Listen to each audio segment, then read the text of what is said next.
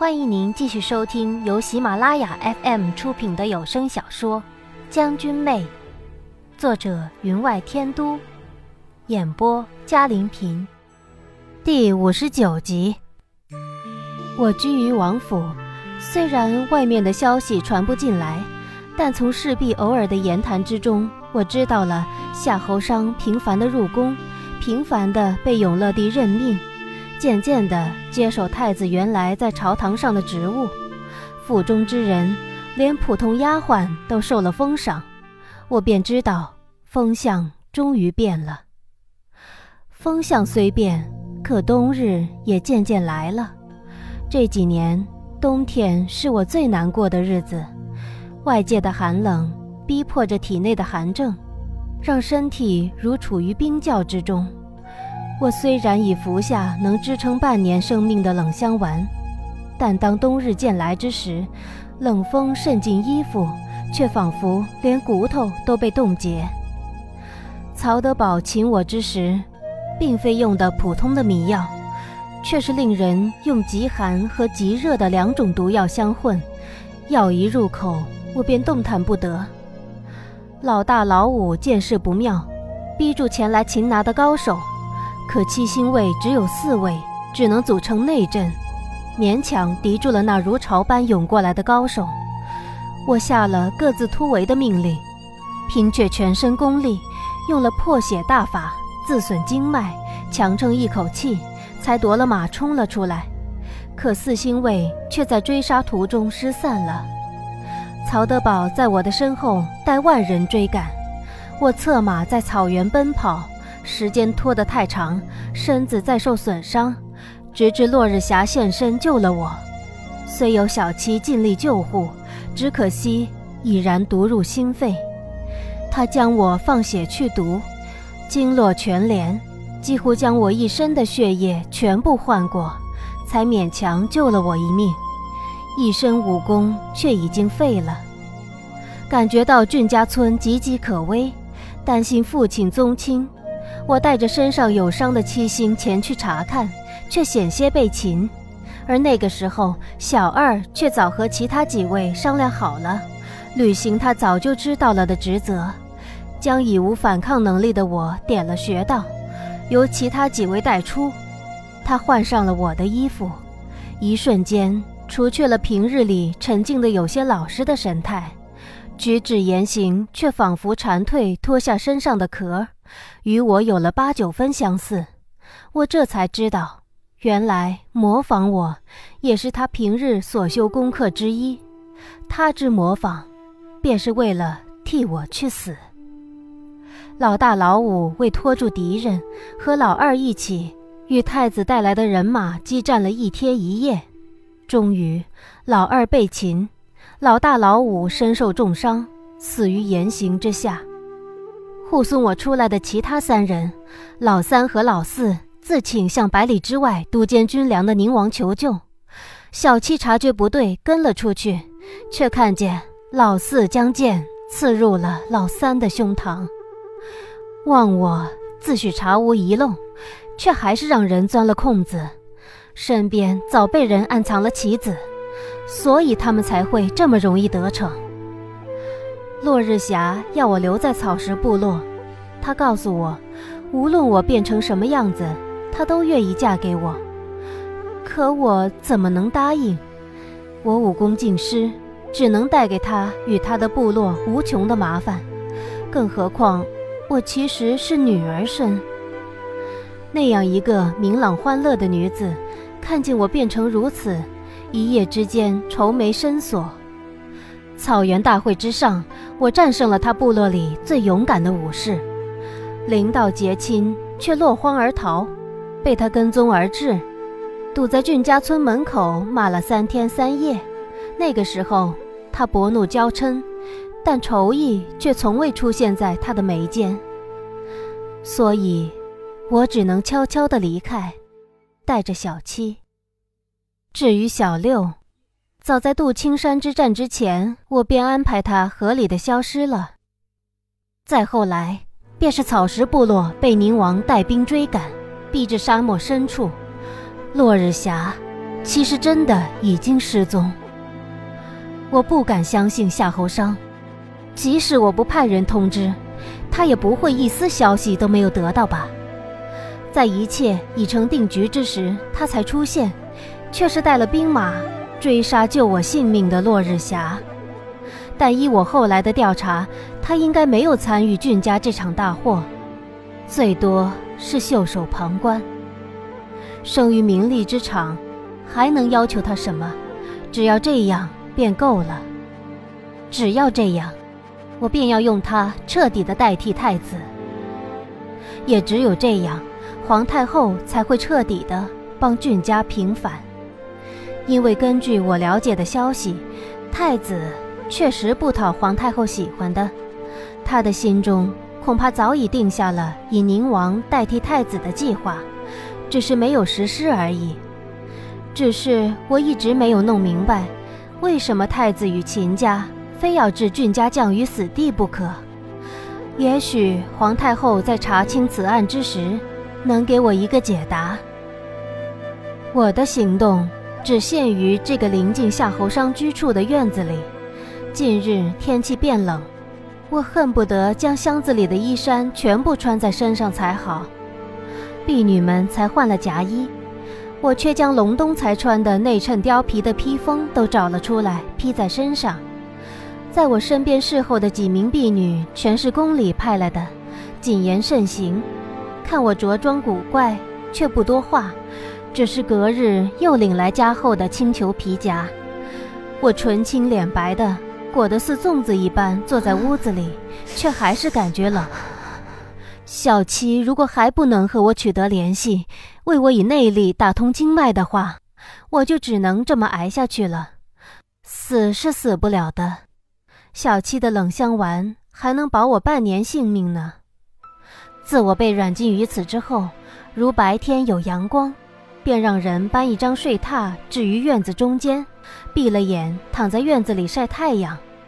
侍婢们只以为我已经心灰意冷，虽不会多加责难，但也不会故意亲近。有时院子内外站了十余个人，也仿佛寂寂空谷一般。以前我是极喜欢热闹的，一时半刻身边如果没有人插科打诨。便觉得周身不自在，但不过几年时间，却感觉自己独自一人没什么不好。热闹过后的冷清，更让人难以忍受。微风吹过，有粉色的小花随风落于衣襟，与衣襟边缘镂空之花的翠色花纹交相辉映。我夹起那朵花，因风吹树动。阳光透过树叶洒下点点碎金，洒在我的眼皮之上，让我满眼都是金光。来不及看清这花的种类，却感觉烛影摇动的院子角落有不明视线朝我这边射了过来。我一惊，抬起手来放在额上往那边看，一个浅紫色的人影便向我冲了过来。小姑娘，你干什么啊？我一怔。首先映入眼帘的是一个白发的头颅，他来干什么？来不及躲避，他却一手夺走了我手里的那朵粉花。这是哪里来的？这夹竹桃花可有大毒？我忙站起身来向他行礼，妾身见过安义王。王爷，您怎么有空？安义王脸上俱是笑意。阳光在他的白发之上镀上一层浅金，他黑色的眼眸仿佛如蔚蓝的天空一般温和。来看你啊，我又研究出了新酒，找你试酒。哦，你能进来？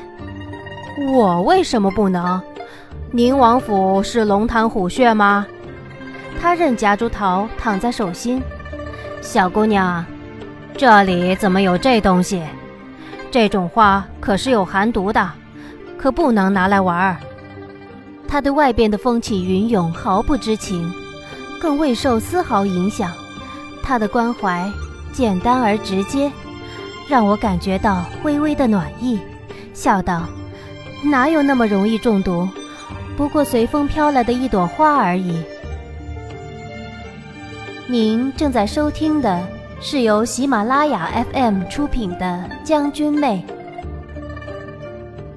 我转头向二进门的院子角落望去，总感觉那树影婆娑之处，那两道目光并非安逸王的，可那里却是空无一人，只有竹枝清俊儒雅。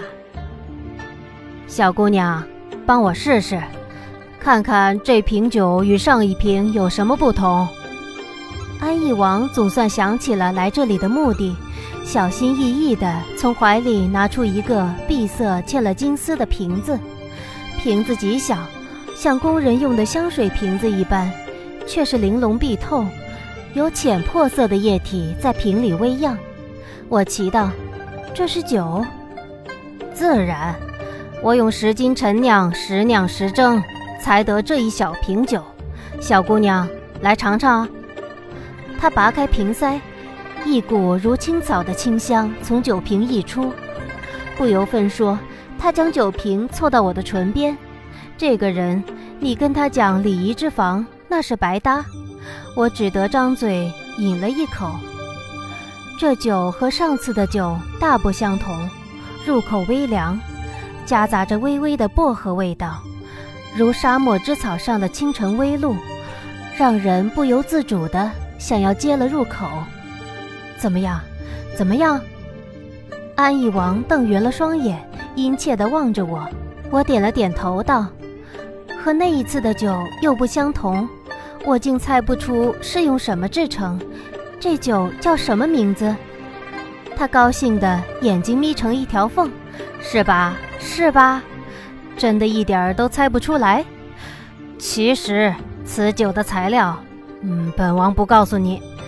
这名字嘛，叫清泽馄饨。等一下你就知道厉害啦。我不以为然道：“王爷，其实您的酿酒技艺百般变化，南酿北蒸，连妾身都不得不佩服呢。如果是旁人，便知道我这怀疑人的毛病又来了。”知道我在暗示他这酒恐怕不是他自己酿的。我抬头望着他，却见他眼里略带了些羞意，道：“哪里是我亲自酿的？只不过本王爱收集酒方，呃，比如这清介酒，便是本王从琉球收集来的，叫府内的匠人酿好了。本王啊，是个只会动嘴的酿酒大师。”我心中疑虑稍减，心想这倒也说得通。我一向善察人心，可不知道为什么，独独面对他的时候会不由自主的信任他，皆因他心思单纯的如一汪清水，任何人都可以猜得到。不知不觉的，我将那瓶酒又饮了两口，不经意的问道：“王爷，您来王府就没有人拦着？”安义王疑惑的反问：“为什么要拦？王府出了什么事儿？”我哑然失笑。这位王爷虽然处于权力阴谋的中心皇宫之中，却将此处当成了世外深山。出得山来，世上已千年。如果能像他这样活着，想必是最舒服的吧。他挠了挠头，道。难怪听到我来，我那皇侄找借口要我品尝南方来的点心，又叫我将点心送到母后那里，差点被他支配回宫了。哦，你怎么将这酒喝完了？一小瓶而已，你还想留到明年？我笑了笑，将空酒瓶扔给他，想向他打听一下宫内外的消息，但想起他爽直的性格。没准被人一套便全盘托出，便打消了这个念头。知道，只怕过些日子，妾身再也无缘为王爷品酒了。你要去哪里？他吃惊地瞪大了双眼，黑多白少的眼眸如一对溜圆的黑宝石。此眼眸原应长在三四岁的孩童脸上的，此时趁着他那头白发。却是说不出的温暖与可爱，不知为何，看到他的模样，我心底的阴郁稍解，只觉得周身的寒冷都减了一些。道：“去，自然是去来的地方。他将眼睛瞪得更大。嗯，不懂。我说你们怎么回事？一件简单的事，偏偏弄得极复杂。说句人话行不行？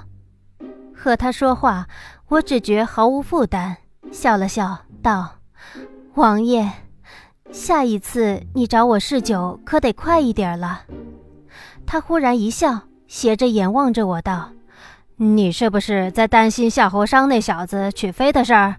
不错，他三喜临门，不，差一点就四喜临门了。的确是一段佳话。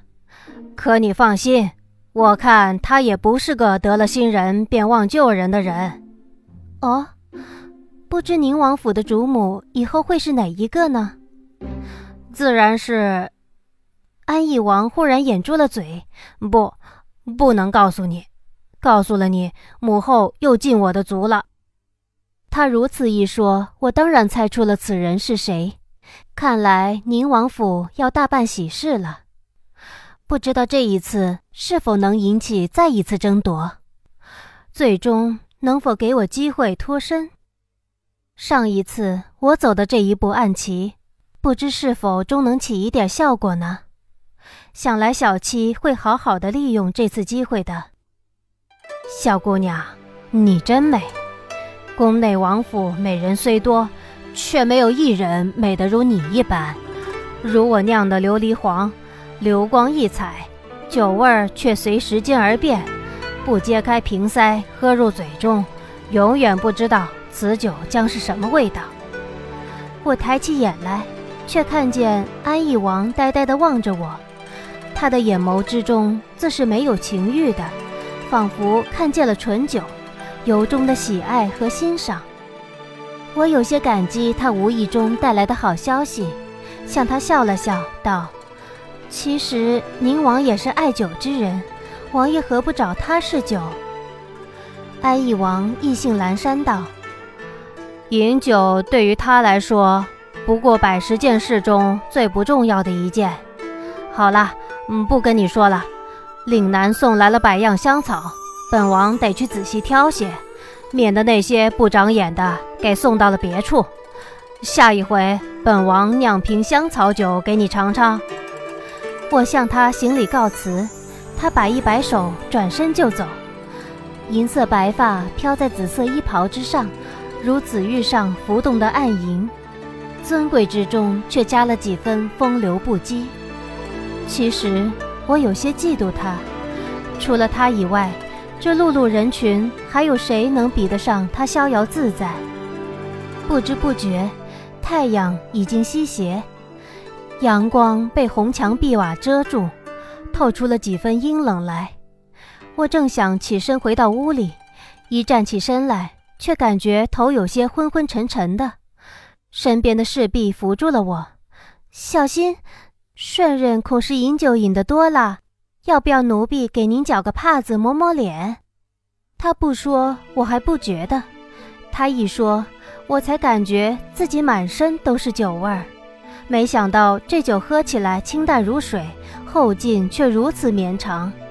每天到了太阳落山之时，我便会觉得浑身阴冷，穿多少衣服都没有用，却没想到饮了这酒。今天便没有再感觉到冷意。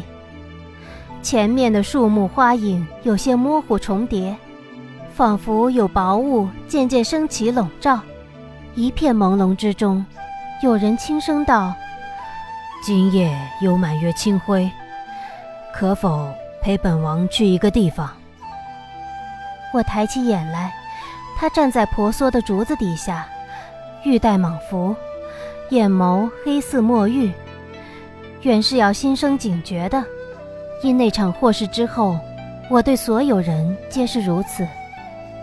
可此时浑身却暖洋洋的，如浸在温热的汤池之中，不自觉的便点头应了。他走过来扶住了我，左手自背部轻轻抚下，揽住了我的腰。虽隔着极厚的衣服，他的手也仿佛是贴着夏日薄衫。热力直透了进来，让我不自在的想要避开，可因为喝了酒，行动迟缓了起来。我忽然想有个人靠靠，这也没什么不好。王爷，妾身能出去吗？能，只要本王陪着，去哪里都成。听众朋友，本集的将军妹就播讲到这里，感谢您的收听，更多精彩有声书尽在喜马拉雅。微醺旧梦眼间忙，好花好景莫负韶光。天涯遥望，莫失情切，莫忘情长。千里一别经年，人否有你长？独怜一眉一斜阳。千年幻似一梦，前尘一。